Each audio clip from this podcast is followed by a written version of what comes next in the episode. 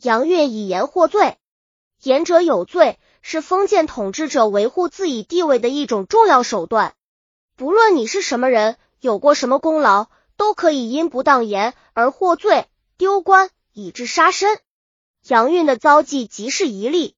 杨运一是有个好母亲，她是著名史学家太史公司马迁的女儿。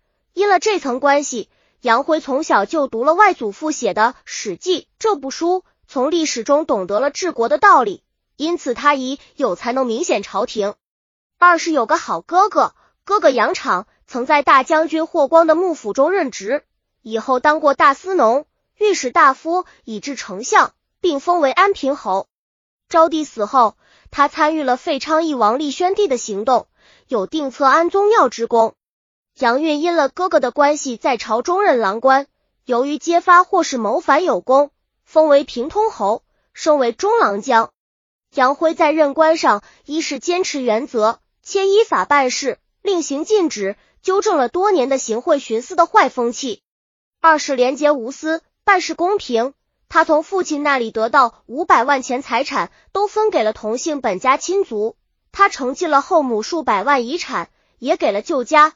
他自己得到的上千万赏金也分给广大家，轻财好义如此。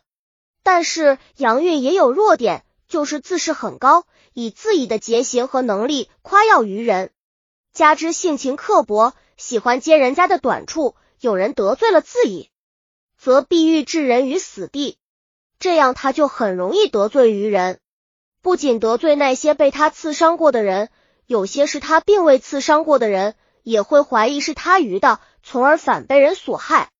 太仆戴长乐是刘询在民间时的好朋友，关系十分密切。后来刘询当了皇帝，就是汉宣帝，所以戴长乐也就受到提拨重用，当了太仆，位列九卿之。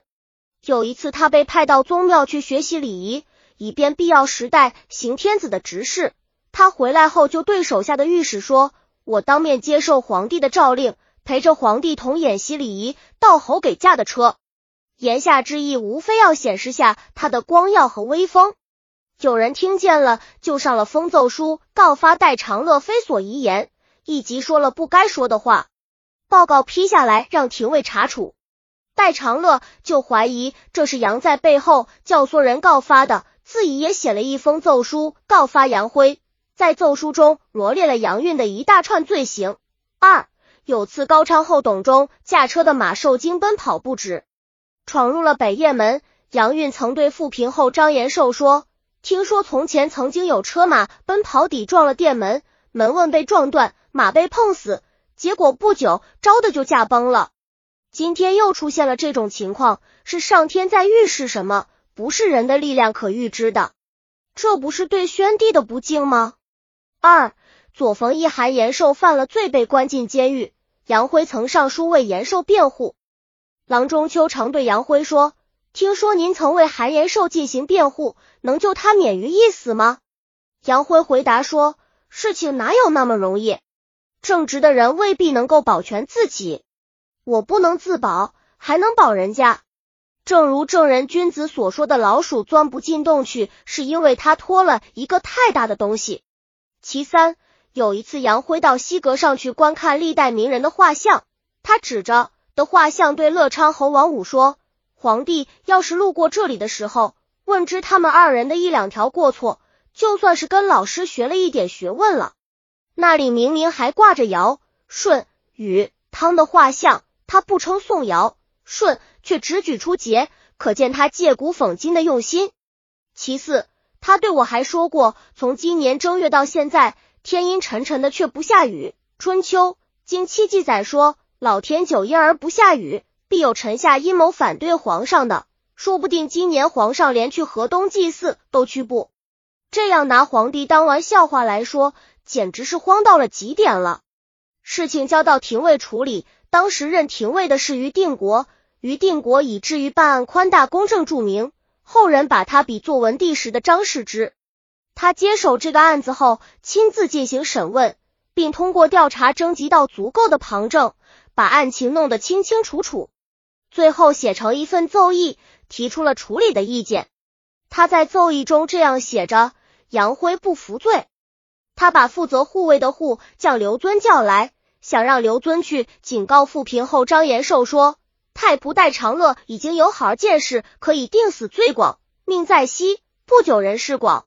我有幸和富平侯结为儿女亲家，如今是只有我们三个人在场说的话。你要是说一句当时我没听杨辉这么说过，那自然和戴长乐的揭发相抵触。罪状就无法成立广。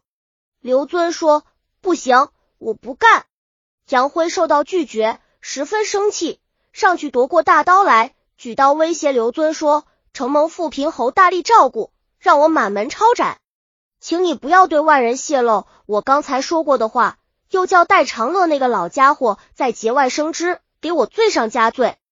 杨运有幸位列九卿诸更的职位，是能在宫廷中守夜值班的亲近大臣，得到皇帝的信任，能参加讨论国家大政。